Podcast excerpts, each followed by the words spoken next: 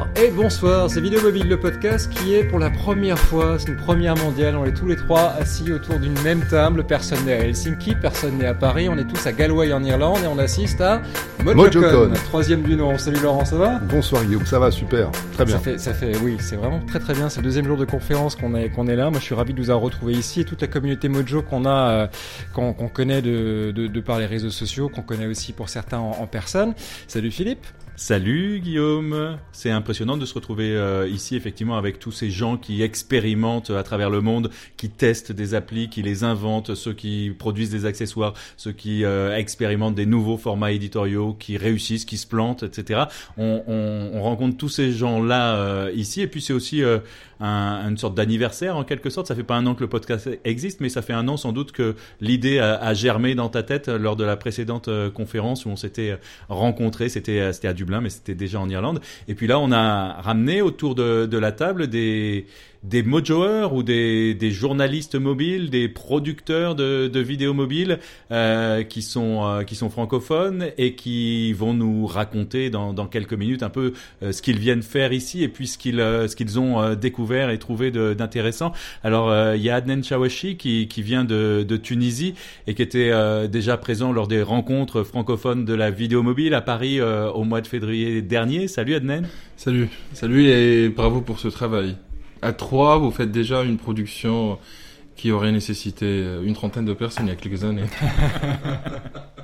Et puis euh, aussi euh, avec nous un, un nouveau venu dans, dans la bande, euh, Francesco Facchini, qui vient de, de Milan en, en Italie. Salut Francesco. Euh, bonsoir les gars, bonsoir à tous. C'est un plaisir d'être euh, avec vous.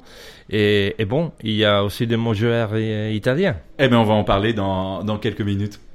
Alors, on va vous demander euh, plein de choses, euh, l'application qui vous a marqué, le matériel qui vous a marqué, mais avant de faire un petit tour de table sur euh, ce que vous rapporterez chez vous cette conférence-là, euh, et comme c'est notre podcast à nous quand même, on va pas déconner, on va parler de ce que nous on a aimé, de ce qu'on a remarqué dans... pendant MojoCon. Moi, j'aimerais bien commencer par par Laurent qui, est, qui, court de stand en stand. Je pense que tu as même trouvé les stands plus intéressants que le contenu des conférences, non? Ouais, ouais, enfin oui, c'est vrai, c'est vrai que les stands étaient. Moi, j'ai trouvé les stands plus intéressants. J'ai trouvé des petites choses, pas autant que ce que j'imaginais. Je suis surtout venu voir les applications. Moi, les, les fabricants de, de matos, j'aime beaucoup le côté geek, mais c'est les fabricants d'a- d'applis. Surtout que je pensais qu'on n'aurait pas de, de nouveautés, et puis en fait, on est en, en fouillant, euh, les, les, les gros éditeurs d'applications, de, montage et de tournage ont euh, effectivement montré des choses. Ils ont même synchronisé des nouvelles versions avec euh, MojoCon. Absolument. Donc euh, voilà. Donc moi, je- je, peux dire ce que ce que ce que, ce que j'ai vu. Ju- juste un mot. Moi je alors on parlera de City Producer peut-être, mais j'ai la, la surprise c'était de voir que euh, Filmic euh, a nous a montré quelque chose. Ils ont lancé pas plus tard que cette nuit une version bêta d'une application euh, pour l'instant qui n'a un- qu'un nom de code qui s'appelle Argon, euh, codename Argon. Argon c'est une Filmic Pro, c'est un Filmic Pro pardon simplifié, mais en même temps amélioré avec une fonction de, de, de live, une interface revue totalement euh, voilà de fond en comble, et puis surtout euh, sans doute une vraie amélioration côté batterie. Voilà, mais c'était totalement inattendu puisque le, le- rappelons que le Filmic Pro dont on a parlé, la version 6 est sortie au mois de mars. Donc moi ça c'était la vraie révolution. J'ai fait une insomnie cette nuit, j'ai passé une bonne partie de la nuit à jouer avec la bêta qui était disponible depuis la moitié de la moitié de la nuit, donc je posterai d'ailleurs bientôt là-dessus. Voilà. Ce qui est assez intéressant, c'est qu'ils ont pris les meilleurs éléments d'interface qu'ils avaient sur la nouvelle version, la version 6 de Filmic, hein, ces fameux arcs sur le côté de l'écran pour maîtriser l'exposition et puis le point. Donc ça, ils l'ont gardé parce que ça fonctionne bien, parce que c'est quelque chose qu'on comprend assez instantanément dès qu'on manipule l'application.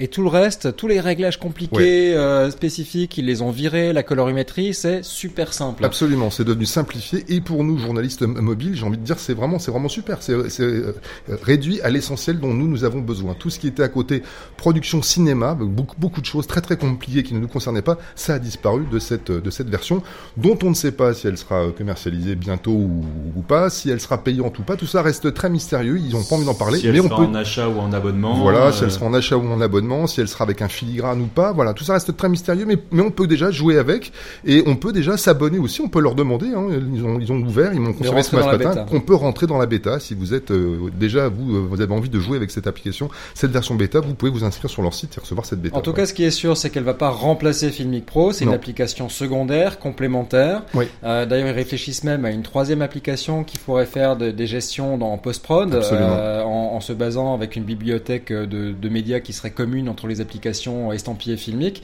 Donc voilà, ils sont, ils ont envie de garder l'avance qu'ils ont sur le marché. C'est assez intéressant de voir qu'ils se remettent en question régulièrement. Ouais. Ben, nous, ça nous apporte des fonctionnalités au coût parfois de la stabilité parce qu'à chaque nouvelle version, on se prend des nouveaux bugs qui de temps en temps nous ennuient. On en a parlé euh, déjà.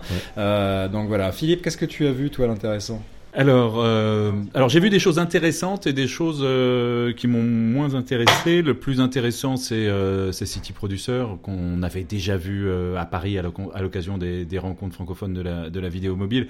Mais c'est vraiment, alors l'app n'est pas encore disponible, on peut pas encore euh, l'utiliser, la télécharger, etc. 21 juin, ça y est, la Elle date est annoncée maintenant. Elle va être euh, disponible en bêta à partir du, du 21 juin, Euh, mais c'est vraiment, euh, c'est vraiment impressionnant. Alors c'est plutôt pour les, les professionnels, ceux qui ont vraiment le, le plus euh, d'exigences, parce que ça permet de tout faire, du tournage jusqu'au montage, jusqu'à des exports vers d'autres euh, d'autres applications, etc.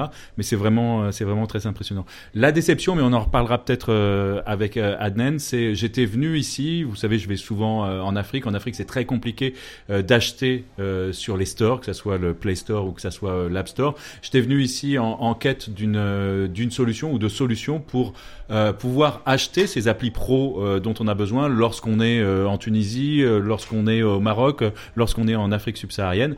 Et pour l'instant, on a fait chou blanc et il n'y a pas véritablement de solution qui, qui s'offre à nous. Donc ça, c'est ma frustration un peu concernant les applications.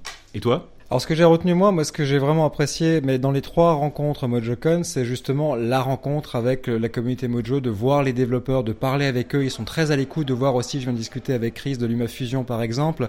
On leur montre des choses qui nous ennuient dans l'application. On leur dit aussi qu'on aime euh, beaucoup les, les choses qui les font bien fonctionner ces applications-là.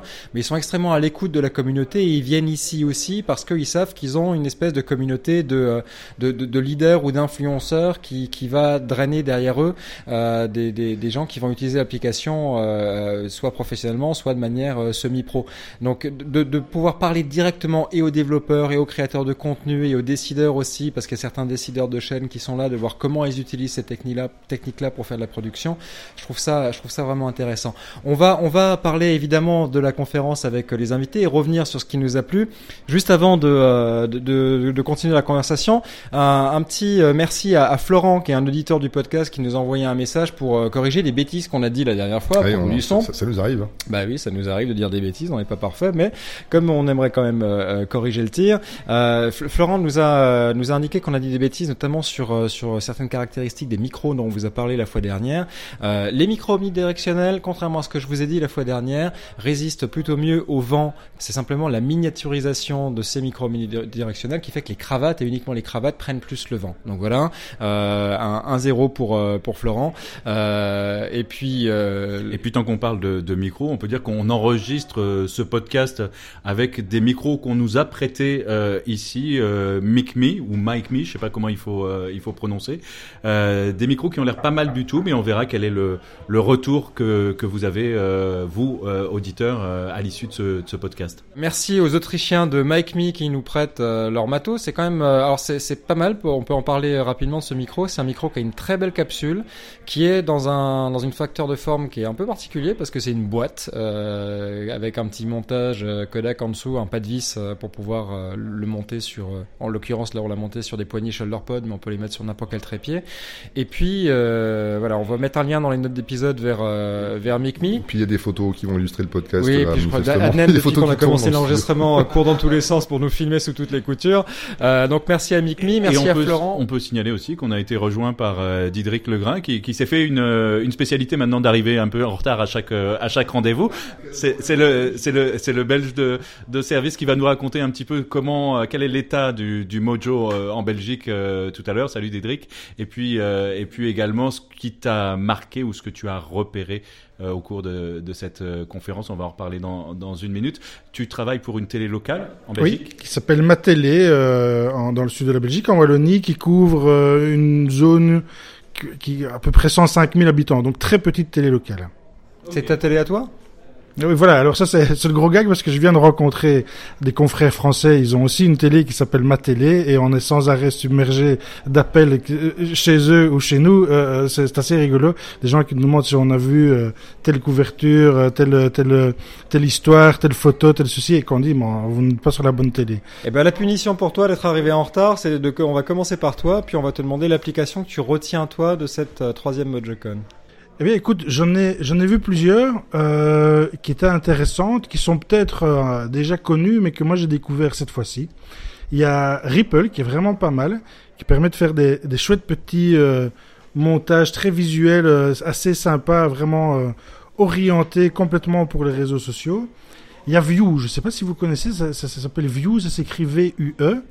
Ça c'est pas mal non plus, c'est plus euh, la vidéo, des vidéos de 10 secondes avec des filtres vraiment pas mal, euh, aussi orientés pour les, les réseaux sociaux. Et puis alors il y a, il y, a, il y a une découverte mais que vous connaissez bien, c'est Dazzle, Dazzle, euh, je sais pas comment ça se prononce. On va faire des Dazzle, choses ouais. avec eux, Dazzle. On va faire des choses avec eux. Euh, le côté multiplex euh, en live là, ça Oui, nous donc ça nous Dazzle, on en a déjà parlé dans le podcast, c'est une plateforme qui est sur le web, qui permet de gérer plus française, qui permet de, de gérer plus, malgré le nom, qui permet de gérer plusieurs flux euh, vidéo en direct et, et de les balancer sur sur internet dans un dans un live par exemple un Facebook Live ou euh, ou, ou toute plateforme de streaming. Donc on te demande une app et tu nous en sors quatre, donc c'est parfait. Euh, Adnen, peut-être pour euh, l'app euh, que tu retiens de, de cette conférence MojoCon Euh, City Producer, mais euh, je suis déçu parce que je m'attendais à voir City Producer sur le marché. Euh, c'est vraiment c'est une application impressionnante qu'on avait déjà découvert à, Paris pour les rencontres vidéo mobiles. Donc on attend City Producer sur les stores pour essayer, pour tester, parce que le feedback il est très intéressant et très important pour les créateurs et les développeurs de ce projet. Je- pour moi, City Producer c'est pas une simple appli, c'est tout, un- tout un projet. Donc on attend euh, leur projet afin qu'on puisse euh, évaluer et, et donner notre feedback. Kinemaster, mais je suis déçu par euh, par euh, euh, la réponse euh, Ou l'absence de ou l'absence réponse de Pour oui des pays comme la Tunisie, Pour par les exemple, pays comme la- comme Tunisie d'autres pays. Il y, a, une centaine de pays où il est Maroc, très très difficile. ouais. Oui, même au Maroc, en Tunisie et, et partout dans plusieurs pays, c'est impossible d'acheter. Vous pouvez avoir l'argent, mais c'est un peu compliqué de payer, euh, même si ça coûte euh, un euro. Donc Mhm. la solution, c'est pas euh, aux utilisateurs de trouver la solution, c'est euh, aux développeurs de trouver une solution avec les banques c'est ou vrai avec qu'on a euh, eu les l'impression que les développeurs se désintéressaient Oui, oui. un peu de Ouais, la Mais, mais je question. pense que c'est Ouais. pas leur problème, très honnêtement, c'est le problème de Google Play, c'est le, pro- c'est le problème du magasin, c'est pas le problème de- du fournisseur. Si tu veux, si tu as, si tu vas dans un supermarché, Bah, si refuse pas à toucher ton public, ton, tes clients, c'est quand même aussi. Eux, ce qu'ils peuvent faire, c'est faire remonter à Goo- Google Play Store pour dire qu'il y a un vrai problème. Mais je pense qu'à leur niveau, ils peuvent, ils sont impuissants, ils peuvent rien faire. Mais en tout cas, c'est vrai que c'est c'est une requête qui est parfaitement justifiée et que c'est, on, on exclut euh, euh, un, un tiers de la planète du, euh, de- du monde des, des apps mobiles. Francesco Facchini, alors, qu'est-ce, quelle est l'appli qui t'a retenu ton attention? Mais ici en particulier Oui, ou en général? Ici en particulier. Bon, ici en particulier, moi j'ai eu l'occasion de parler avec les développeurs de, de, des applications de editing. Moi, j'ai pas encore mis mes mains sur City Producer, mais je m'entends beaucoup. Mais la chose qui m'a, étonné, qui m'a enthousiasmé enfin, c'est que euh, les applications d'editing, maintenant, ils vont faire la grande bataille et le résultat, ça serait que nous, on irons, on irons, nous irons faire de vidéos meilleures. Parce que euh, le fait que KineMaster, qui est de la côté Android, elle, elle, est- elle a crossé la plateforme, elle est entrée dans le monde de iOS, ça, ça veut dire quelque chose. Ça veut dire que LumaFusion doit se bouger. Et ils m'ont dit que la prochaine release, euh, il va être, euh, cap- elle va être capable de faire le stitching aussi de Absolument. vidéo Faire de 360. 360, ouais. 360. Ça, ça, ça marche beaucoup bien pour nous, hein, parce que ils ont, euh, euh, euh, euh, ils ont, euh, je sais pas comment le dire, euh, ils ont arrivé très proche au niveau de l'editing vidéo avec l'ordinateur. Et maintenant, on va commencer à euh, s'amuser vraiment beaucoup. Et c'est ça qui m'a étonné. C'est que c'est un moment pour les applications d'editing très, très important. Euh, à mon avis, moi, moi j'ai une manière, une philosophie de garder au Mojo. Euh, ma philosophie, c'est que, euh, comme développeur de la culture Mojo en Italie, moi j'ai besoin de parler surtout aux freelance. Et il faut que je donne aux freelance les, les, les chances de, de, de améliorer la, la, la, leur culture, leur qualité professionnelle, mais aussi de vendre. C'est-à-dire que euh, euh, je voulais dire ça parce que c'est import, important pour moi de dire que les applications qui m'ont intéressé sont les applications qui peuvent me donner la chance de produire quelque chose et de la vendre. L'application euh, de laquelle il a parlé euh, dans le Il te faut des outils, des outils professionnels pour pouvoir travailler. Ça serait sympa, c'est utile. Euh, Apple Clips c'est utile, Snapchat c'est utile, mais, mais il me fait pas faire de l'argent. Mais tant qu'on est là-dessus, tant qu'on est là-dessus, c'est vrai que les développements qu'on a vus par rapport aux premières conférences dans les applications qui sont proposées par les développeurs, c'est qu'on a vu une certaine, alors d'abord la concurrence s'est accrue effectivement, mais il y a une certaine professionnalisation et puis on, s'adresse à des marchés qui sont différents. Si on regarde KineMaster et LumaFusion, ils sont pas tout à fait sur le même marché. KineMaster est plutôt sur ce que les anglo-saxons appellent le prosumer, donc l'amateur éclairé. Euh, LumaTouch euh, avec LumaFusion s'adresse vraiment à nous, euh, les professionnels ou ceux qui veulent euh, avoir quelque chose de stable, parce que leur premier objectif, j'ai encore d'en parler avec euh, Chris, c'est la stabilité et, et, de fait, l'application est très stable et d'être à l'écoute des professionnels et de pouvoir répondre à leurs besoins du mieux possible, de manière complète et compréhensible. Et le deuxième mouvement qu'on a pu observer, c'est qu'on est parti beaucoup sur les premières MojoCon, ce qu'on avait, c'était du matos. Tout le monde rêvait, bavait devant le matos, ouais, une petite lampe, un truc, un trépied, un machin qui clignote, etc. Ça reste un peu, mais ce que je vois plus aujourd'hui sont des applications qui proposent des workflows pour les professionnels. On est passé de l'app au workflow, ça c'est vrai. Ouais. Hmm. Ça serait sympa d'avoir quelque chose de, de, de, de, de pareil avec les applications de filming, parce que Filmic Pro, pour, à mon avis, elle va avoir un problème qu'elle n'a pas de concurrent vrai. Il y a, y a Mavic aussi qui est là. Il y a Mavis qui est une. Il y a Mavis, ok. Je le connais pas trop bien, mais je pense que je pense que c'est pas au même niveau. Bah, D'ailleurs, Mavis ça a raconté une petite histoire. Ils ont fait un petit tacle à Filmic. Là. Oui, ils ont fait un petit tacle à Filmic. Quand je suis allé les voir hier, ils m'ont montré, euh, m'ont montré la, la, nouvelle version, parce qu'il y a une version qui sera disponible d'ici une, une, une, quinzaine de jours, avec des choses nouvelles, avec un timecode, etc. Et ils m'ont dit la grosse différence euh, par rapport à la dernière version de Filmic Nous, c'est que la batterie, nous, elle tient. Voilà, la batterie, elle tient. Quand, on sait que, la, que Filmic Pro, la version 6, son gros défaut, c'est qu'elle pompe la batterie ça en une heure. ouais. Voilà, mais chez, chez Mavis, euh, la, la démo, elle me dit, mon, mon téléphone, il est, il est 14 heures, il est allumé depuis ce matin et la batterie elle est toujours là. Quoi. Alors puisqu'on a commencé à parler un peu de matériel, on a encore une petite question pour notre panel d'invités, ça va être de voir qu'est-ce que vous avez vu des choses qui vous ont fait euh, ressentir une, une envie express d'acheter quelque chose sur les stands des, euh, des, des, démonstrateurs de matériel? Euh, Francesco, est-ce que tu as acheté quelque chose aujourd'hui à MonjoCon ou hier? Oui, j'ai acheté mon shoulder pod, ben, parce que à la fin, à la fin, c'est le problème, c'est que euh, comme Mojo, on doit euh, acheter des les matériels qui, qui nous servent vraiment. Il faut pas euh, devenir des geeks et acheter le dernier euh, microphone, le dernier lens. Tu dis ça parce que j'ai acheté un drone avant C'est une, c'est une attaque personnelle, ça. tu le pour toi, j'espère. non, non, non, je dis ça, je dis ça parce que euh, ma philosophie c'est ça. Moi, je suis très light. Je, je, je bouge avec une petite bourse. On a la même. Euh, il y a des, il y a des fois que mon, mon équipement, il va tout dedans le sac du tripod. Et c'est, parce que moi, j'aime bien le langage euh, des, images et le langage professionnel qui est le Mojo. Et je suis très attentif à, développer le projet de, de, de, de, la diffusion de la culture Mojo en Italie en partant de ça. Il n'y a pas un problème de hardware, il n'y a pas un problème de software, il y a un problème de mindset, Mojo is a state of mind, it's not Mais pour tous an ceux iPhone. qui n'étaient pas à MojoCon euh, et qui nous écoutent, moi j'aimerais bien quand même qu'on les qu'on qu'on leur donne des petites indications sur le matériel qu'on a vu. Donc on va peut-être faire tourner le micro. Didrik Legrain. Et pour toi, je voulais dire à peu près la, la même chose que Francesco, c'est que quand on démarre dans le Mojo, on a ce côté geek, on est excité par des tas de gadgets et qui finalement ne nous avantage pas vraiment dans la pratique quotidienne. Mais là, j'en ai trouvé un Ah, j'étais- ah ouais j'étais j'étais vraiment même euh, un petit peu déçu de ne pas pouvoir l'acheter directement j'avais vraiment le l'impulsion d'achat qui me tenaillait c'est euh, la, la la caméra 360 euh, euh, Insta 360 nano euh, Donc ça, c'est la toute petite caméra qui se clip sur un iPhone. toute petite caméra qu'on s'est pluguée sur l'iPhone et qui fait euh, de 360 en, en 360 normal ou bien en live. Euh, Il y a euh, une application qui, qui est avec, qui permet de voir en temps réel ce qu'on filme. Et ça, c'est, c'est pas mal parce que c'est difficile quand on filme en 360 de, de, enfin, on ne le voit pas ce que, ce à quoi ça va ressembler. Donc là, on le voit.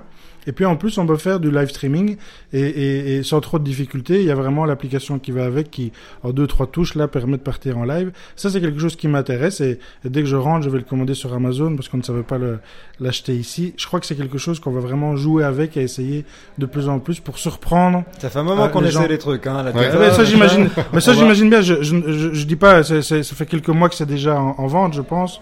Je passe le micro ici. à- Alors, Adnen Shawashi, qu'est-ce que tu as vu du côté des, du matériel?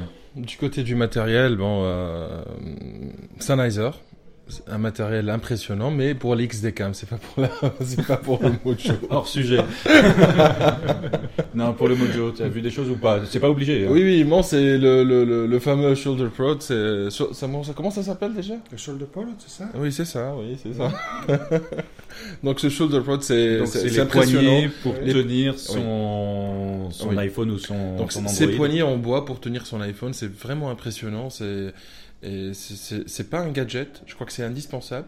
Bah, disons, elles sont adaptables et on peut vraiment les configurer euh, une bonne fois pour toutes. On va visser les accessoires et puis les platines qui sont livrées parce qu'il y a toute une gamme hein, chez ShoulderPod. Il y a le S1, le S2 qui sont juste une simple poignée et un grip. Il y a le R1 ensuite qui est vraiment la, la double poignée avec une platine et puis des euh, des euh, des, Des cold shoes, comme on des shoes. Mais j'allais dire cold shoe, mais il y a un nom en français, donc on va rem- flash, griffe flash. Des griffes flash. Voilà. Des griffes sur lesquelles on peut installer un micro ou bien une Voilà, lumière. Des griffes flash, une lumière, un micro, etc. Donc c'est une espèce de euh, fais-toi le rig que tu préfères pour pouvoir attacher le matériel que tu utilises. Après tu y touches plus et puis c'est solide. Donc voilà, ça c'est ce qu'on a retenu d'Aden. Francesco, tu voulais dire quelque chose sur l'Insta 360 parce que je t'ai vu euh, frétiller. Oh, Oui, oui. Le problème, c'est que Instanano, euh, que c'est la caméra de laquelle a parlé euh, Détrick, c'est un super bon produit, produit, mais il a un petit problème. Si tu, euh, si tu la fais tomber en terre, et si une lens, ça se, c'est fini la caméra. Parce qu'ils n'ont pas de support. Et ça- Il faut faire bonne Mais information. ça c'est le cas fait. de toutes les caméras Ok? 360. je, hein. je euh, oui, oui, oui. Euh, pas vraiment tout la caméra, hein, parce que il faut faire. euh, Je pense que c'est juste de dire ça parce qu'il faut faire de la bonne information aussi parce que les gens qui doivent acheter une caméra 300, 360, ils vont euh, euh, mettre là 250 euros, que c'est pas. euh, C'est pas anodin. ça, ouais. oui, oui, c'est pas, c'est pas une chose de, de rigoler. Et si, si la caméra tu tombes, c'est fini la caméra. Et moi, je parlais beaucoup avec les gars du marketing et je dis, il faut que vous bougez. En Italie, en Italie, il n'y a pas de Vous êtes support. maladroit en Italie? Pas de, pas de support. et, euh, et il n'y a pas de support. Il n'y a pas de possibilité de changer la, le lens. Il n'y a pas de possibilité de changer le truc. Il y a une caméra qui va changer euh, le jeu. Que c'est la 360 de Samsung édition 2017. Ouais. C'est le cas en précommande pour maintenant qui a été annoncé en même temps que la sortie du S8. euh. Oui, ça sera la première qui est cross-platform. Oui, qu'on pourra, qui pourra enfin ça travailler change sur, beaucoup. sur les Macs. ça ouais. change beaucoup. Et ça, c'est la bon, euh, la, la, la bon choix pour personnes qui vont entrer dans le, dans, dans, dans le marché de 360 parce que ça coûte, ça va, ça va pas coûter trop. Je pense en Italie, ça va coûter de, de 249. Et ça peut être pas mal, en tout cas intéressant pour aller s'intéresser à la 360. Et si on se parlait un peu de l'expérience humaine de MojoCon, de voir euh, dans... Ah, mais vous moi, avez... je veux dire mon matériel aussi. Ah, c'est pardon. Eh ben pardon, Ah, non, non, j'ai vu un truc super important, surtout qui fait écho à l'un des derniers épisodes qu'on a euh, enregistré, c'est chez Sennheiser. C'est un micro. Ils ont un micro qui s'appelle un micro Focus, qui pour l'instant était présenté ici euh, en prototype. Et c'est le micro qu'on cherche, c'est le micro qu'on attendait. C'est un petit micro canon qui va pouvoir s'attacher au-dessus du smartphone quand on aura un shoulder pod ou autre dispositif pour tenir ce smartphone. Et que j'ai testé qui est vraiment, vraiment très intéressant dans l'environnement de la, conférence à, à 3 mètres de, de distance.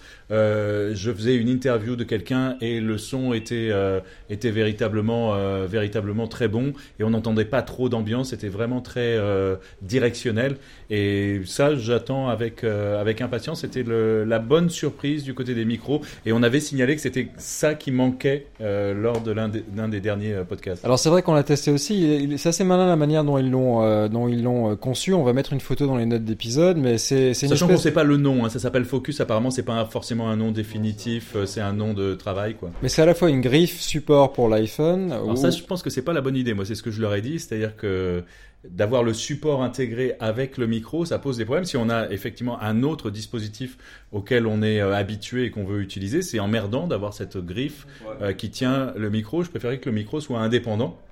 Mais bon, après, ils feront ce qu'ils veulent. Mais euh, Donc là, le, le- voilà, il y a- c'est c'est un petit micro et puis le, le- le micro est sur un axe orientable, là, donc on peut le basculer vers soi euh, et le basculer vers euh, vers l'interviewé.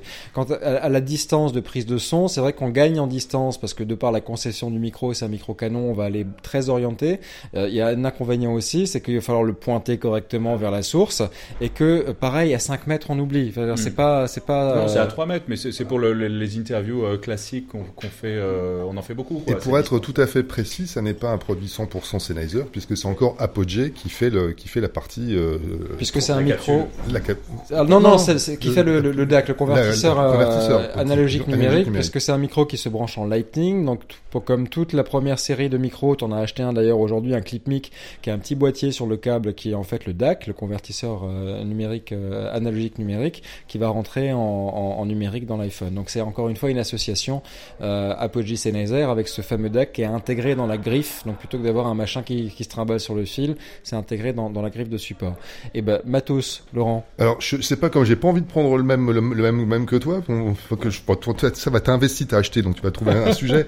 Non, on a, on a testé tous les deux ensemble, on a fait une, un vrai test avec ton téléphone, on a testé un truc qui- de, de, de DPA, donc c'est- des Danois, hein, c'est encore un micro. Un un. C'est une interface en fait, une interface qui s'appelle D2.Vice, device, ça fait device. C'est une petite interface euh, gros comme un petit petit galet sur lequel on peut brancher deux micros en parallèle. Donc une interface extrêmement pro puisqu'elle a la particularité celle-ci de séparer en fait les deux sources audio sur, de les 500 deux canaux euros. et de coûter 500 euros sur les deux canaux de, de la stéréo. Donc il y a un micro sur le, sur le canal droite et un micro sur le sur le canal gauche. Tu as pu vérifier, on a fait le test. Merci d'avoir de m'avoir rejoint à ce moment-là pendant que je discutais. On a fait le test, donc on a vraiment testé, on a récupéré, tu as récupéré le son, tu l'as récupéré dans Ferrite et, et ça marche. On a effectivement deux canaux séparés, droite-gauche. Et aussi dans LumaFusion, ça marche aussi. C'est la première fois que sur iOS, on est capable d'avoir plusieurs entrées simultanées euh, avec sur le port Lightning. Donc c'est assez intéressant. Ça a un coût quand même, c'est 500 Ah oui, euros chez DP1. Sans compter les micros. Sans compter les les micros, parce que c'est un format propriétaire sur les, qu'on on va brancher les ouais. micros avec euh, avec des prises. Bon, on peut on peut feinter en utilisant le micro qu'on veut et puis en simplement en, en utilisant un adaptateur ou en soudant. le Il marche aussi avec les 6 Et ça seulement- marche, ah, ça marche avec tout ce qui est un port Lightning à partir de l'iPhone 5. C'est aucun problème. À partir du moment où tu as du Lightning, que ce soit un iPad ou un, ou un iPhone 5, ça marche aussi avec ça. Euh, mais, mais avec un format propriétaire de, euh, de, de branchement. Euh, et puis, et puis un oubli ou un problème de conception, on en a parlé avec Philippe, c'est une absence de, de, de retour son directement sur la sur, Sur le- l'interface. Ce qui est malin, c'est que alors on, on passe par une application pour le faire fonctionner. C'est là qu'on va aller choisir si on veut de la stéréo, si on veut du dual mono, euh, et donc donc des pistes séparées, qu'on pouvoir changer le niveau de gain entre les deux pistes dans l'application. Et à partir et l'application en fait ne fait que télécommander l'interface. Donc on, on fait le son dans l'application d'abord, comme c'est le cas chez Sennheiser avec l'application Apogee qu'on utilise pour régler le DAC, et ensuite on utilise l'app qu'on veut pour enregistrer, que ce soit filmique, que ce soit que du son comme Ferrite ou euh, Voice Record, ce que vous voulez, et il récupère deux pistes séparées et on va pouvoir ensuite faire le montage sur sur deux pistes. Pour l'instant c'est un peu encore branlant parce que euh, on récupère pas les deux pistes directement, mais DPA travaille avec les tierces parties, donc Filmic et les autres, pour pouvoir avoir nativement des, pour récupérer le son. Ce qui était intéressant, c'est la première fois que ça arrive chez euh, chez Apple, que qu'ils autorisent ça, et DPA nous a dit que le produit était prêt il y a quasiment un an et que ça a pris quasiment un an pour que Apple accepte de pouvoir séparer euh, le- les entrées son sur euh, sur un appareil qui soit de, de tierce partie. Ouais, et toi alors? Et, et Bah, toi? Alors moi j'ai acheté un truc, j'ai acheté quelques trucs. Ah, tu nous as, tu nous as pas tout dit. Alors mon copain John Inge euh, Johansen, qui est norvégien, qu'on a croisé ici euh, aussi à, à, à Mojocon, euh, il y, a, il y a quelques semaines ou, ou mois de ça, avait, euh, lorsqu'on qu'on buvait tranquillement une bière dans un bar à Budapest, fait tomber un truc, une lampe dans ma bière. Ce qui a fait une très belle photo parce que j'ai eu glowing beer, comme on dit en anglais, une bière qui qui qui, qui voilà qui scintille, euh. Euh, et c'était un truc qu'il avait acheté sur Kickstarter, qui était épuisé déjà, mais qui avait bien marché, qui s'appelle le Lume Cube. Et ce que c'est, c'est un petit cube de euh, 4 cm de côté? Qui a une LED qui est très puissante pour la taille, qui fait 1500 lumens et qui est capable euh, de, de, de livrer euh, 10 niveaux de luminosité différents. Donc c'est réglable selon qu'on est qu'on soit proche ou, assez loin de, de, sa scène ou de la manière dont, on veut l'éclairer. On peut vraiment euh, choisir le, degré euh, d'éclairage qu'on veut et qui est étanche et pilotable en Bluetooth. C'est-à-dire qu'il y a une application qui va permettre de régler euh, jusqu'à 5 lumes cubes simultanément si on est vraiment euh, euh, sur un setup avec un éclairage très précis. On va pouvoir changer depuis l'app l'intensité lumineuse, etc. Et il y a un mode pour la photo qui est pas mal aussi, puisqu'on peut en faire un flash esclave. Il y a un capteur de luminosité dessus qui fait que si vous prenez une photo, vous balancez un flash, le LumeCube va détecter ce flash et puis balancer lui aussi un flash pour éclairer votre scène depuis un autre côté. Donc j'étais assez bluffé par le truc. Ça a pris à peu près 40 secondes pour que je sorte ma carte bleue. C'est tout petit quand même, hein. ça fait ça fait 3 cm de, de C'est 4 côté. cm hein. de côté, ouais. C'est- C'est très bien construit, très bien La lumière est très très diffuse, on voit pas Ouais. de, de, de contour, donc les- il y a pas de edge, donc vraiment c'est une lumière diffuse sur, sur les côtés. Et il y a plein d'accessoires, ils sont en train de maintenant de sortir donc une série de, de filtres hein, pour, euh, pour pour pour atténuer, pour adoucir, et même un bulbe on a qu'on qu'on a pu voir qui est pas encore en vente, Deux mais qui l'a bulbes. kiffé.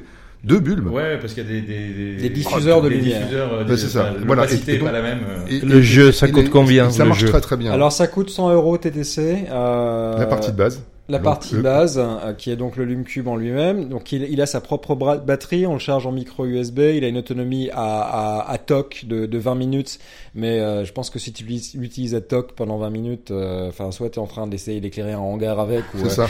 tu, tu, tu rends les gens aveugles. Hein. J'étais pas, entendu, pas entendu bien. Elle tourne aussi vidéo ou seulement photo? Non non, vidéo. Non, non, c'est une torche vidéo. C'est une torche. C'est une torche vidéo qui peut aussi faire flash esclave si tu fais de la photo et qui fait aussi stroboscope si tu veux. Tu peux faire des strobos avec. Donc euh, c'est vraiment complet, c'est pilotable en Bluetooth, c'est bien fini, c'est étanche, c'est un peu cher, c'est 100 euros, mais franchement, il y a un pas de vis aussi en dessous pour le monter sur un accessoire.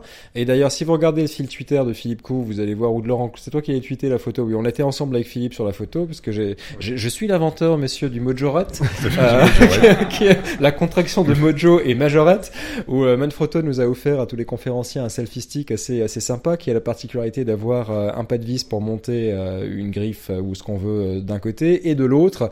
Donc j'ai essayé un truc en mettant le lume cube d'un côté et puis une, euh, une, une- un grip, une griffe de l'autre pour tirer le téléphone et ça donne un angle qui est pas mal pour faire un éclairage qui est un peu dévié. Donc on gagne 30 euh, 30 degrés, donc c'est comme ça qu'il faut éclairer et, ça fonctionne pas mal. Donc voilà mon, petit coup de cœur, c'est le lume cube. On pourrait on pourrait parler d'autres choses aussi, mais on va y passer la nuit si on parle que de que de matos. On va, on va passer à la partie éditoriale aussi, parce qu'il n'était pas question que de matos et que On a vu aussi, où on a entendu euh, parler d'innovation euh, dans le domaine éditorial, etc. Et donc moi, ça m'intéresse de savoir ce que, vous avez repéré. Ben, Adnen Chawashi de Tunisie, qui a le micro euh, en main.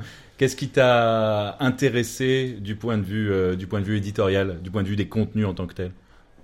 Il y a beaucoup de, il y a plusieurs intervenants qui ont surtout parlé de leur expérience sans vraiment donner de détails sur ce qui a marché, ce qui n'a pas marché. C'était surtout de la théorie. Et euh, la théorie pour des gens qui euh, qui ont passé des années à, à, à lire et à écrire et à, et à commenter. Parfois, ça dérange. On vient pas à MojoCon pour écouter les gens parler théorie. Alors Donc, côté positif a- quand même. côté- ce que t'as- ce que côté repéré positif. malgré tout. Ce que ce que j'ai repéré malgré tout, ce que j'ai retenu, c'est euh, euh, l'expérience d'une euh, d'une chaîne euh, norvégienne. Ils font un programme pour les gamins. Ils, ils NRK. NRK, oui, ils produisent, ils travaillent avec euh, leur smartphone, ils font tout sur leur smartphone et, et ils produisent pour les réseaux sociaux et pour le web. C'est impressionnant parce qu'ils ont commencé euh, from scratch, comme diraient nos amis euh, américains. Et ils- oui, oui, ils ont commencé, ils ont travaillé avec leur téléphone portable et ils ont du feedback, ils ont euh, des followers sur les réseaux sociaux, mais le vrai problème pour toutes ces personnes qui créent du contenu, c'est de financer euh, leur projet. Donc, quand, tant qu'il n'y a pas de, de financement, Donc c'est la télévision publique, ça va, c'est pas un problème euh, urgent. Bah, surtout quand les Norvégiennes, j'ai envie de dire, parce que euh, ils ont un peu du pétrole et du gaz, donc ça va plutôt bien. Ils ont dédié une équipe de 12 personnes, la NRK en l'occurrence, uniquement sur Snapchat. Oui. C'est 12 personnes sur Snapchat euh, pour aller euh, pour aller parler aux gamins, mais quand on parle de gamins, c'est de 9, 10, 11 ans. Ouais, ouais, de 9 à 14, je crois. Hein, voilà. C'était leur cible. Alors, alors que Snapchat, euh, normalement, il faut être majeur pour pouvoir ouvrir un compte euh, Snapchat. Il y a une limite d'âge, non, peut-être c'est 13 ans, je sais plus. En tout cas, 13 ans comme, euh, comme, comme Facebook. ou c'est ouais. 13 ans comme, comme Facebook. Écrivez-moi si je dis une bêtise, envoyez un tweet at underscore gcuster euh, pour, pour que je corrige le tir la prochaine fois. Mais, mais 12 personnes sur, sur ça pour raconter les news façon Snapchat avec des choses qui sont très storyboardées, avec l'utilisation des codes de Snapchat, les, les titres, les emojis, et puis en, en amenant la personnalité des journalistes qui sont là aussi partie euh, ça va être euh, ça va être vraiment vraiment pas mal et intéressant de voir comment euh, ils développent ça et ils ont un, reach qui est intéressant. Ils arrivent à toucher 10 000 personnes quasiment une limite pour eux chaque jour sur, sur Snapchat. Et surtout euh, il y a aussi une allemande qui s'appelle Eva Schulz qui en a parlé. Elle travaille elle pour euh, ARD et ZDF euh, qui, qui qui nous dit qu'ils ont une relation directe avec euh, avec cette audience là où ils essayent de répondre au maximum individuellement à, au Snap des, euh, des, des, des, très jeunes, euh, alors j'allais dire auditeurs ou téléspectateurs, mais utilisateurs ou de leur public, euh, et, d'avoir une relation, une relation comme ça. Je voudrais rebondir là-dessus parce que moi c'était le c'était ce que j'avais repéré, c'était vraiment sur ces utilisations de Snapchat où c'est la première fois euh, que j'entends euh, véritablement parler de, de programmes construits, de, pro de projets qui se tiennent un peu et pour réinventer en quelque sorte. Alors l'information aussi pour les pour les gamins euh, du côté de du côté de l'Allemagne, du côté de cette euh, La Norvège. ce- ce- ça s'appelle, toi tu vas savoir le prononcer, Orkant. Pour Kant. Orkant, ce qui veut dire vertical, je crois. C'est ça. Voilà. Euh, et c'est vraiment de, de l'info mise à la disposition des gamins, c'est-à-dire qu'ils leur parlent de l'élection de Donald Trump, qu'ils ont un, un envoyé spécial qui couvre l'élection présidentielle en France pour euh, raconter ça à des gamins qui ont entre euh, 9 et 15 ans et ils arrivent à les intéresser euh, à cette actualité. Ça les empêche pas aussi de parler de Justin Bieber ou de parler d'autres choses, mais ils arrivent à les intéresser à cette actualité. Et ça, je trouve c'était vraiment euh, intéressant. Et moi, c'est ce que je retiens de plus fort euh, en termes de contenu, avec également l'expérience qui avait été euh, tentée et racontée ici, toujours sur Snapchat par la télévision turque, la TRT, euh, où là, ça s'adresse à un public plus adulte, on va dire, mais où ils ont raconté un certain nombre d'événements d'actualité liés à la guerre en Syrie, liés aux réfugiés euh, syriens qui, qui traversent la Turquie ou qui s'installent en Turquie. Et là aussi, il y avait une, utilisation assez intéressante pour de l'info euh, de Snapchat. Juste un mot pour, euh, pour terminer sur ARD et ZDF, ce qui, était, ce qui, ce qui a retenu mon attention, et j'ai eu un petit euh, un mouvement de recul quand Eva m'en a parlé, c'est que euh, la télé publique allemande, au départ, avait provisionné de l'argent pour créer une nouvelle chaîne de télévision pour s'adresser au jeune public. Euh, 45 millions d'euros. Et ces 45 millions d'euros, ils les ont investis dans l'unité laboratoire. Euh, donc ils n'ont pas créé la chaîne, mais ils ont, ils ont mis l'argent sur la table pour faire du Snapchat, pour faire de l'Instagram Stories, pour faire de l'investissement sur les réseaux sociaux et toucher le jeune public. Je crois que C'est je crois que c'est l'investissement le plus le plus euh, le énorme. plus important. Il y, en a qui lancent des chaînes d'infos en continu avec ce, Ah oui, ce bah, budget-là. le- Avec moins que ça, monsieur. Ça me rappelle un peu l'expérience de AG Plus, AG Plus qui euh, qui marche euh, dans le monde arabe, en Afrique et partout. Ils ont fait une version euh, euh, anglaise, une version en arabe et, et j'ai entendu, j'ai parlé à, à, à un copain qui travaille AG Plus. Il me dit qu'il prépare des versions en espagnol, en français et dans d'autres langues. Donc euh, c'est parfois euh, investir dans le web, euh, euh, ça paraît euh, impossible ou c'est pas vraiment un bon investissement. Mais quand on voit que que ça marche, on se dit que peut-être l'avenir ou une partie de, de l'avenir se joue dans le web.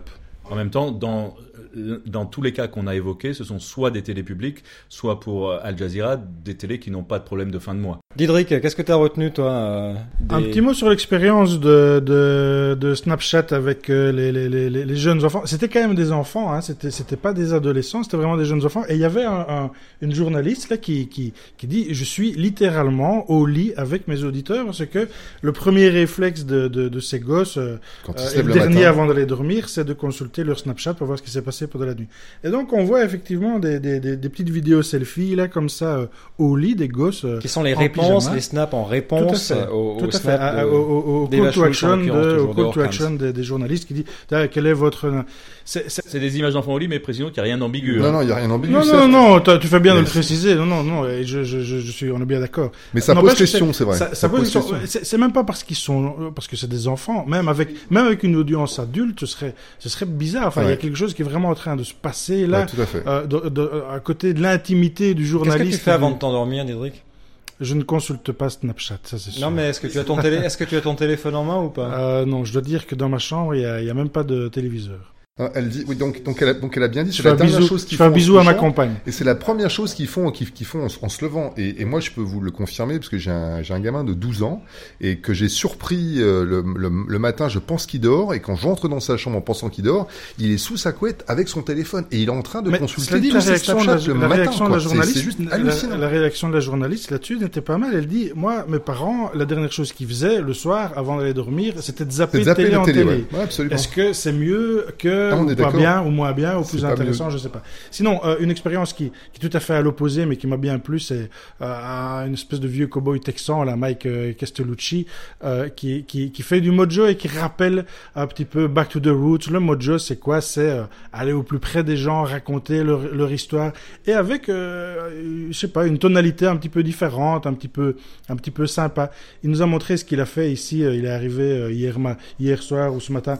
Ouais, et On alors, mettra un euh, lien dans les notes d'épisode encore une fois. hein. et alors, ouais, vraiment, il, il nous donne un petit peu à côté de l'âme de, de Galway, là, avec euh, une, dans une petite boulangerie où on est au plus près de la vérité de cette boulangère. C'est vraiment pas mal et, et, et moi, c'est plutôt vers ce genre de journalisme-là que je trouve que le mojo, euh, en tout cas, moi, m'attire. Euh, c'est juste mon point de vue personnel. Mais ce qu'il fait, Mike, c'est de la, c'est de la bonne télévision. Euh, mais c'est de la bonne télévision qui serait pas différente s'il la faisait avec un kit classique, à mon avis. Euh, je suis pas sûr. Justement, je voulais le revoir tout juste avant et je, je, je ne le trouve plus là dans l'audience. Je voulais lui, lui poser cette question-là, justement. Parce qu'elle est intéressante parce que, quand même, le, le reportage qu'il nous a montré et qui était diffusé sur la télé euh, locale à Dallas, euh, ça ressemble quand même pas à une, une story classique. Hein, ça ressemble quand même pas dans dans dans dans. Dans c'est de le- la bonne dans- télé. Dans le storytelling même, c'est c'est très bizarre. Euh, Moi, je j'ai j'ai jamais vu ça en, dans un JT. euh, Ah bah, t'aurais dû voir ce qu'on faisait à France 3 alors. euh. je vais rallumer ma télé. Francesco, qu'est-ce que, tu- qu'est-ce que tu as retenu d'intéressant? Alors, je dois faire beaucoup de flèches parce que pour moi, c'est la première. Ok? Euh, Le premier jour, c'était super intéressant de commencer avec l'analyse technique du fait que dans 5 ans, on va tomber dans le 5G société. Et ça va changer toute notre Donc vie. après la 3G, la 4G, 4G, on va la arriver avec 5G, la la, 5G. la- la société du gigabyte. Ça, ça serait que Ça veut dire qu'on pourra échanger des volumes de données énormes d'un téléphone Voilà. à un autre voilà ou d'un Voilà. objet connecté Voilà. à un autre. C'est-à-dire que beaucoup de, des hardware qui utilisent les journalistes classiques, ils vont aller en retraite. Et les journalistes mobiles, ils vont être des pionniers euh, de la situation. Il a dit, le mec. Euh, de- de- c'est vrai. Est-ce que c'était sur Facebook? Parce que ça, ça confirme que c'était vrai. C'était vrai. Ok. Euh, la- le deuxième flèche, Snapchat, ça m'intéresse pas. Mais je vous dis pour, parce que ça m'intéresse pas. Pour deux raisons. T'as pas 11 ans? Non, non, non, non, non, non, non, non. Ça m'intéresse pour une sim- simple euh, raison. Et ça m'intéresse pas pour deux raisons. La, la première raison est qu'en Italie, on a une loi qui protège les images des enfants qui ne peuvent pas utiliser dans aucune manière. une, une courte parenthèse, c'est pas le cas en Norvège, c'est pas le cas en Allemagne, c'est pour ça qu'ils Voilà. l'ont précisé c'est pour ça qu'à moi, italien, ça m'intéresse pas. Ça la, la raison pour ce que ça m'intéresse, parce que je dois connaître la philosophie, la mentalité de mes prochains destinataires, euh, destinataires de, de lecteurs, euh, euh, télé, té- téléspectateurs.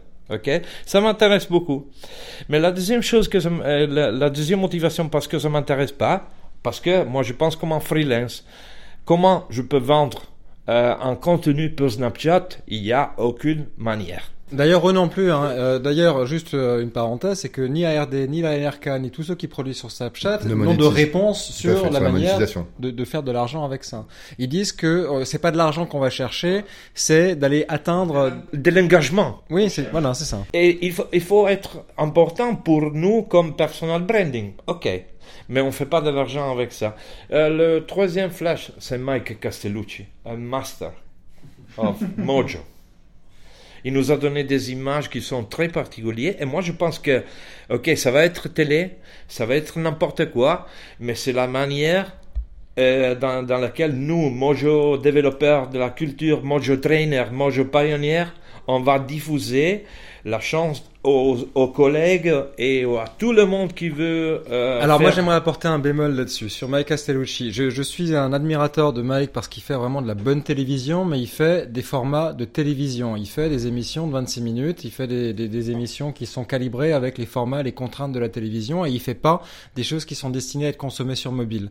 Donc c'est très intéressant sur le côté production parce qu'effectivement il produit ça avec un iPhone qui est monté dans un bisgrip, dans un bisgrip avec un micro HF et puis euh, un, micro ambiance. euh, il va alterner de l'un à l'autre. Il est très bon pour composer les plans, mais il fait de la télé avec les vieux formats. Et, il ne fait pas des choses qui sont destinées à être consommées sur mobile. Et moi, je pense qu'on doit aussi pouvoir. Bon, mais c'est bien de le voir à, à la conférence qu'en termes de production, on peut faire ça. Mais euh, je, je pense qu'il faut tendre plus vers la, production sur mobile pour mobile, avec des formats qui sont différents. Il n'y a pas que Snapchat. On peut développer ses propres smart, ses propres plateformes. On peut développer euh, les, les, les- des, des formats qui soient courts ou, longs pour s'adresser à des publics et à des niches.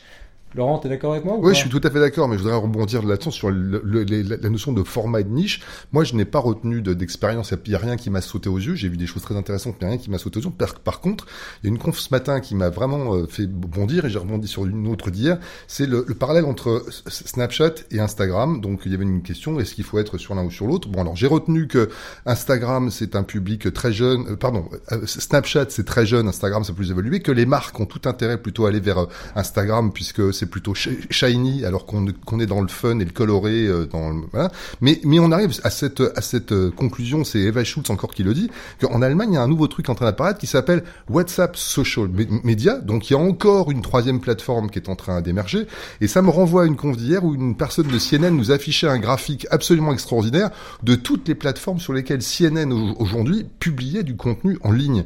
Mais c'est juste c'est juste sidérant. Et ton et, ton ami euh, Johansen faisait un, un, un- me disait mais moi je suis je suis freelance comment je fais pour produire euh, pour pour tout ça comme vous, allez vous qui embauchez des gens vous, vous leur donnez des jours de congé quand même? Parce que s'il faut produire pour toutes ces plateformes c'est juste totalement aberrant Alors, il y a deux choses. Bon, CNN, ils le font aussi avec des équipes, etc. Moi, il y, a- deux problèmes que je vois avec l'approche de CNN. C'est que ce qu'on a vu, le graphique, je mettrai la slide dans les, euh, la, diapo dans les notes d'épisode, c'est qu'on a au milieu, euh, vous avez un, un hémicycle, si vous voulez, une demi, un, un demi, euh, un demi-disque avec au centre CNN et puis ça rayonne à partir de CNN vers toutes les plateformes. C'est-à-dire que ça suggère qu'on va aller euh, refabriquer à partir du même matériau des sous-produits euh, qui sont destinés à être publiés un peu partout. Je pense que c'est une erreur parce qu'il faut faire du contenu original selon la plateforme qu'on va utiliser. Pour ça, il faut se réorganiser en interne pour mettre des gens qui sont spécialisés spécialisés là-dessus. On est en train de déplacer des chariots avec des verres à côté. Hein, vous inquiétez bien, pas, on est dans une conférence, direct, on est qui est presque dedans. en direct. Voilà. On est on est presque en direct. euh, ça devrait être. euh,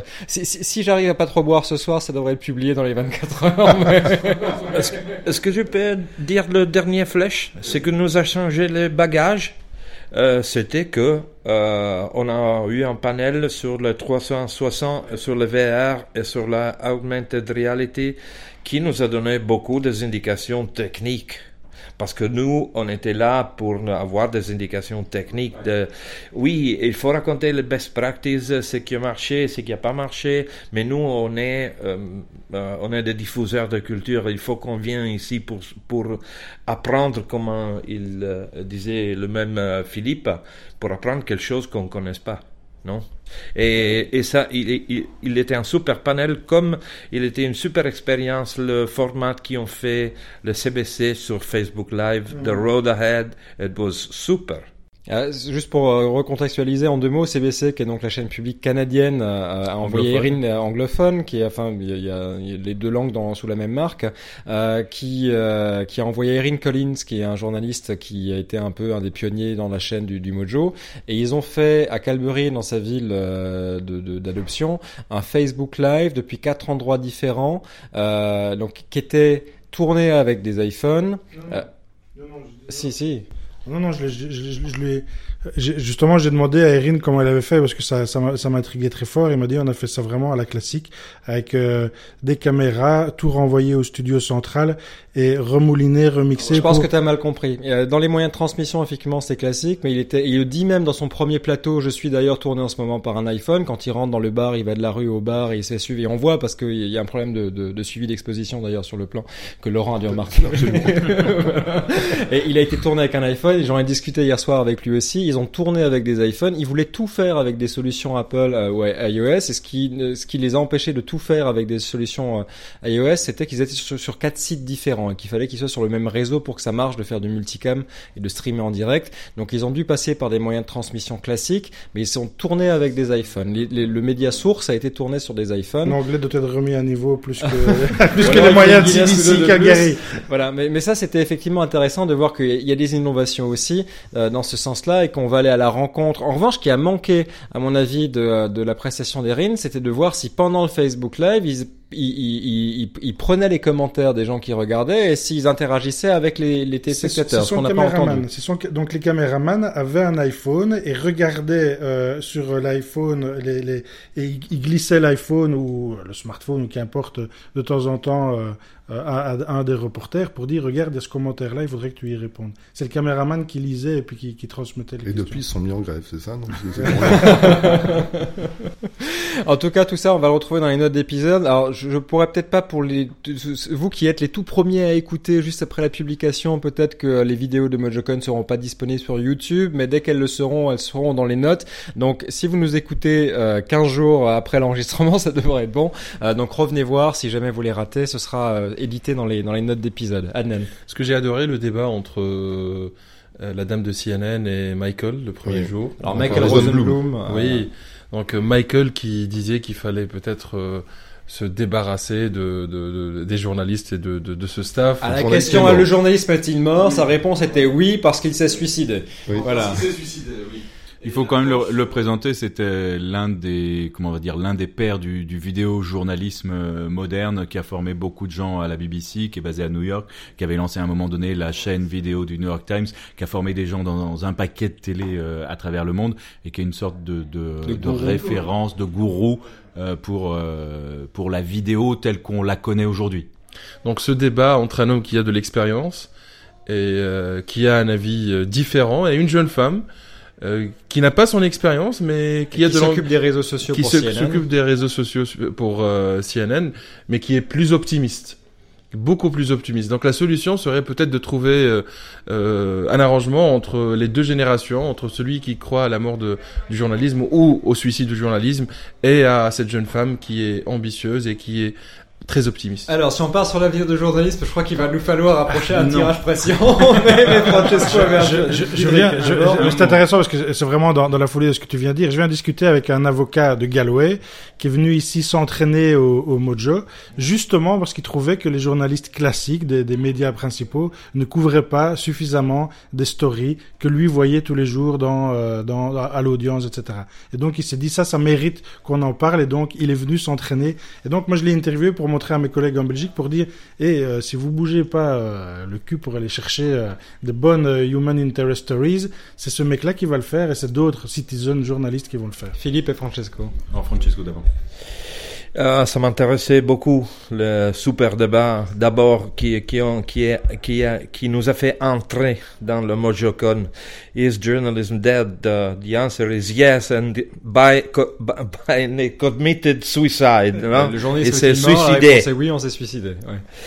Et euh, ce que je pense, c'est que Michael Michael Rosenblum peut être euh, vraiment euh, le, le- celui qui nous donne un message indiscutablement disruptif. C'est que euh, on peut aller dans un futur euh, dans lequel on peut avoir la désintermédiation du passage du euh, producteur de contenu à euh, aux téléspectateurs, aux, aux- même, euh, Oui, même si le oui. mot est difficile parce qu'on peut faire du moins euh, de l'éditeur. Et ça, c'était révolutionnaire comme message, ok? Et le, le débat, c'était pas un débat avec euh, euh, un optimiste et un pessimiste, non, parce que c'était un débat euh, entre euh, un gourou qui nous dit, vous journalistes, vous devez retourner au centre de la, de la, de la profession parce que vous êtes le gens qui font le contenu. Oui, ne pas penser que les journalistes sont les seuls détenteurs de la vérité et Voilà. qu'ils vont aller la déverser sur. Voilà, le il faut, il faut être, euh, et, euh, voir que la réalité est changée et profiter de ça.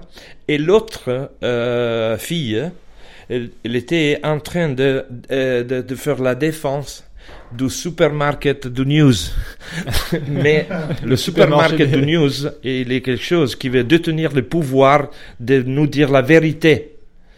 Et ça, c'est un problème. Parce que comme producteur de contenu, nous, on peut retourner à d'avoir du pouvoir et d'avoir euh, les centres de notre profession. Alors c'était Samantha Barry hein, qui euh, travaille pour CNN et qui. Samantha a- Barry, c'était la- le chef, hein, le chef de Social and Emerging Media. C'est ça. Elle, Euh, c'est elle qui gère super toute, chef, toute la hein. présence, toute la présence sur les réseaux sociaux pour euh, pour la marque CNN. Philippe. Si on essaye de faire une petite conclusion euh, générale pour euh, cette édition euh, 2017 de MojoCon, moi ce qui ce qui m'apparaît, c'est qu'on est, j'ai l'impression en tout cas, sur une édition de, de consolidation euh, qui On n'a pas de d'avancée euh, majeure On n'a pas appris grand que chose. ça soit dans la technique, que ça soit dans les expériences, que ça soit dans les apps, euh, etc. On est dans de la consolidation, c'est-à-dire qu'on voit qu'il y a de plus en plus de gens, et il y avait beaucoup de gens qui venaient ici pour la première fois, donc on voit qu'il y a de plus en plus de médias euh, qui sont concernés, de gens qui ne sont pas des médias et qui vont le devenir, qui sont concernés, comme euh, comme cet avocat euh, par exemple. Donc on est vraiment dans la consolidation avec des outils euh, qui se segmentent un peu avec des outils euh, très spécialisés pour les professionnels avec beaucoup de paramétrage, beaucoup de réglages, des outils un peu intermédiaires pour des gens qui sont un peu des spécialistes mais pas trop, et puis des outils d'entrée de gamme pour les gens qui vont faire peut-être de la vidéo de temps en temps. Ils n'ont pas besoin d'avoir beaucoup de réglages, il faut que ça soit simple à utiliser, et donc euh, on a ça aussi. Et on voit que les, les, les prochaines, euh, comment dire, les prochaines innovations euh, importantes dans le domaine du contenu, on a vu que c'est encore très balbutiant. euh, on a vu des choses sur Snapchat, mais on n'a rien vu de véritablement euh, renversant. Et puis sur la 360, on est, enfin en tout cas moi, ma conclusion, c'est qu'on est loin de la maturité, qu'on est vraiment encore dans les premiers euh, balbutiements de la vidéo à 360. Il y a quelqu'un qui me disait qui est très expérimenté dans le monde de la télévision et qui, m'a, qui, qui découvrait la conférence pour la première fois, qui était assez émerveillé par le côté communauté Mojo, parce que alors, on est un peu critique sur le contenu des sessions, parce que c'est vrai qu'on baigne dedans, donc on n'a pas appris grand chose pendant les sessions, mais c'est assez génial de se retrouver tous ici, de Non, la communauté est très forte. Et il y a vraiment une espèce de fourmillement ici qu'on voit pas sur d'autres conférences, euh, pour en faire quelques-unes, et c'est, voilà, Les gens se respectent, euh, s'apprécient ils se et connaissent. tout le monde pense que euh, il peut apprendre quelque chose de l'autre. Et donc ce, ce professionnel disait profitez-en parce que ça c'est les bonnes années Ça va d'une pas industrie durer. naissante et puis le, un, un jour ça va devenir un gros business et ce sera fini. Donc voilà, on va en profiter de MojoCon. Merci à tous d'avoir participé à ce, ce numéro un peu spécial. Tous autour de la table, c'est cool de vous avoir ici. Ouais, c'est sympa. je suis pas dans le froid à Helsinki, je suis dans le froid en Irlande.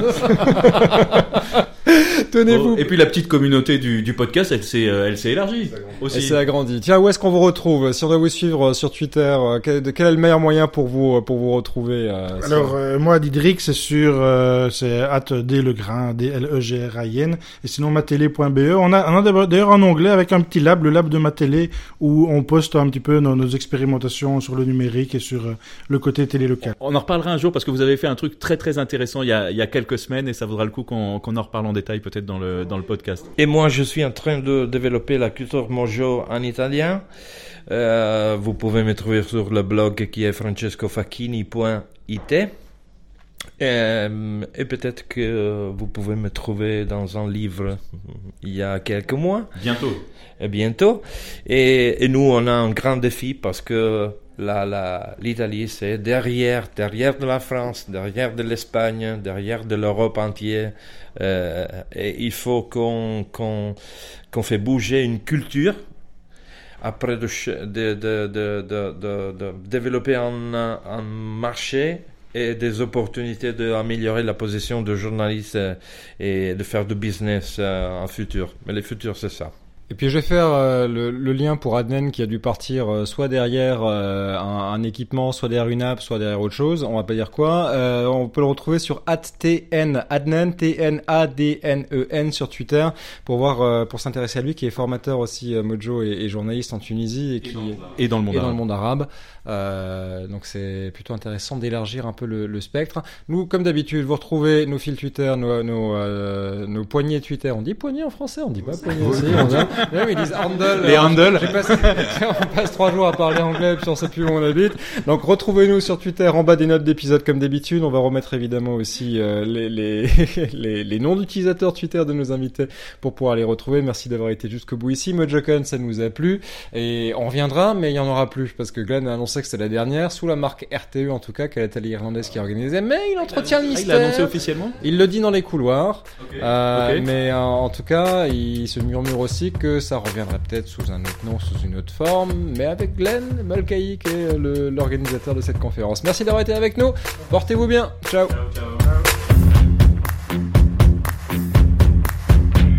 Et voilà un petit insert, c'est ce qu'on fait quand il se passe quelque chose après l'enregistrement de l'émission que vous venez d'entendre. Quelques heures après, Glenn Mulcahy a annoncé qu'il y aura bien une quatrième édition de MojoCon, euh, sous les applaudissements d'une foule en délire le dernier jour de la conférence. Donc euh, pour suivre l'actualité de MojoCon, le mieux c'est de les suivre sur Twitter. Je vous donne le nom d'utilisateur, c'est mojoconirl, M-O-J-O-C-O-N-I-R-L, comme Irlande à la fin. Voilà, vous savez tout. À plus.